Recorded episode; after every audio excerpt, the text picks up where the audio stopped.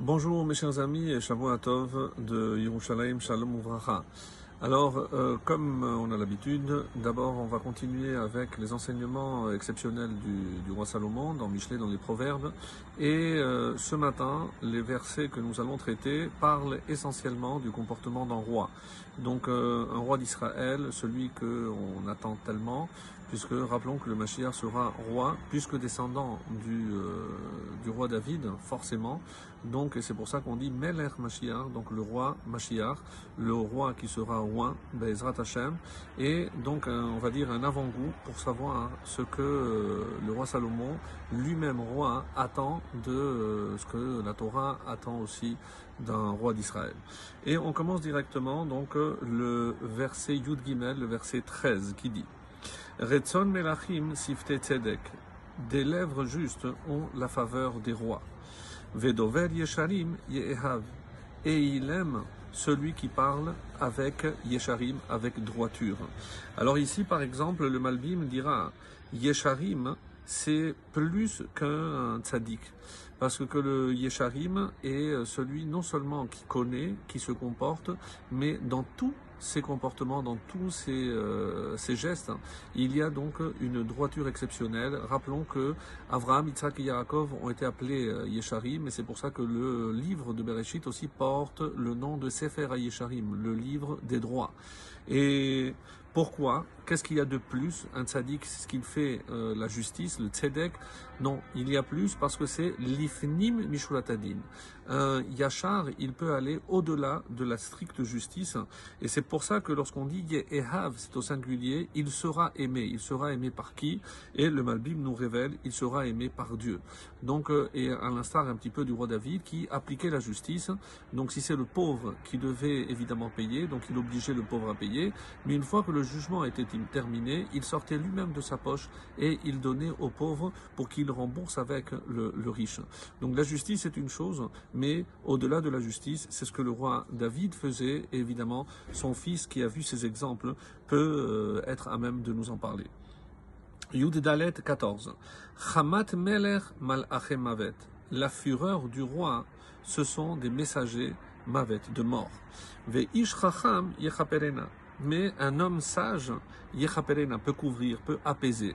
Alors ici, par exemple, le Rib nous dit un roi en colère, c'est euh, qui ce roi en colère? On dit aussi que ça peut être le Malach Hamavet, qui est aussi un émissaire d'Hachem. Et un homme sage arrive à calmer le roi.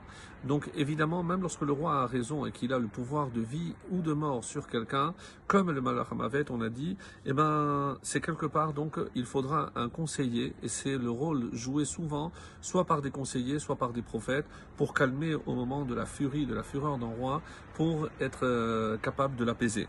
Le Gaon de Vilna nous dit, Charon Asher, euh, pardon, Charon Hashem lo kol chamato, pourquoi? Parce qu'on espère que ici le roi, c'est Hachem, lorsqu'il se met en colère, pourquoi? Bigla Chacham. C'est qu'il y aura toujours un, sage qui saura apaiser la colère du roi.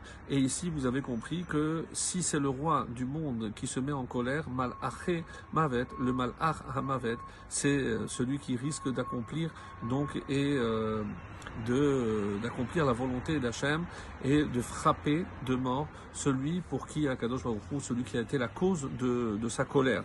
Donc ça c'est par rapport donc euh, à l'explication du Gaon de Vilna. Et on arrive au verset 15, tête vave. Beor penemelech chayim urtsono ke'av. Beor. Alors, quand s'éclaire le visage du roi, Beor, la lumière, donc lorsqu'il s'éclaire le, le, visage du roi, Chaim, c'est la vie. C'est le contraste avec la colère qui entraîne la mort. Ici, donc c'est la lumière, c'est la vie. Et sa faveur comme un nuage de pluie malcoche tardif, c'est-à-dire printanière. Donc on sait très bien que à la fin de la saison des pluies, lorsque ces dernières pluies, donc elles sont très bénéfiques pour la récolte et euh, donc on voit bien ici donc que la vie, la vie par rapport à cette pluie qui apporte, qui est l'élément vital, l'élément de, de, de vie de l'eau. Rachid nous dit à quoi ça fait allusion? Il y a Er Panav Elecha. Lorsque dans Birkat Kohanim, on souhaite aussi que Hachem éclaire sa face vers nous et vers toi. Et pourquoi? Pour te concéder la vie. Le Gaon de Vilna nous dit Chaim le c'est comme ça que Hachem, lorsqu'il voit, donc il éclaire son, son peuple, c'est comme ça qu'il apporte la vie. Et euh, il explique qu'est-ce que c'est la lumière. Il y a la lumière intérieure chez la c'est la Torah, et la tefila. La tefila, c'est sa volonté. Donc, qu'est-ce que Hachem attend? C'est que le peuple juif soit à même de respecter la Torah, qui est la volonté intérieure d'Akadosh Baruch et la tefila, c'est la volonté, c'est le travail du cœur. Donc, avec la Torah et la tefila, donc on, pourra semer, Be'ezrat Hashem, la vie sur cette terre et apporter la lumière pour toute l'humanité. Excellente journée à tous et Shavuot.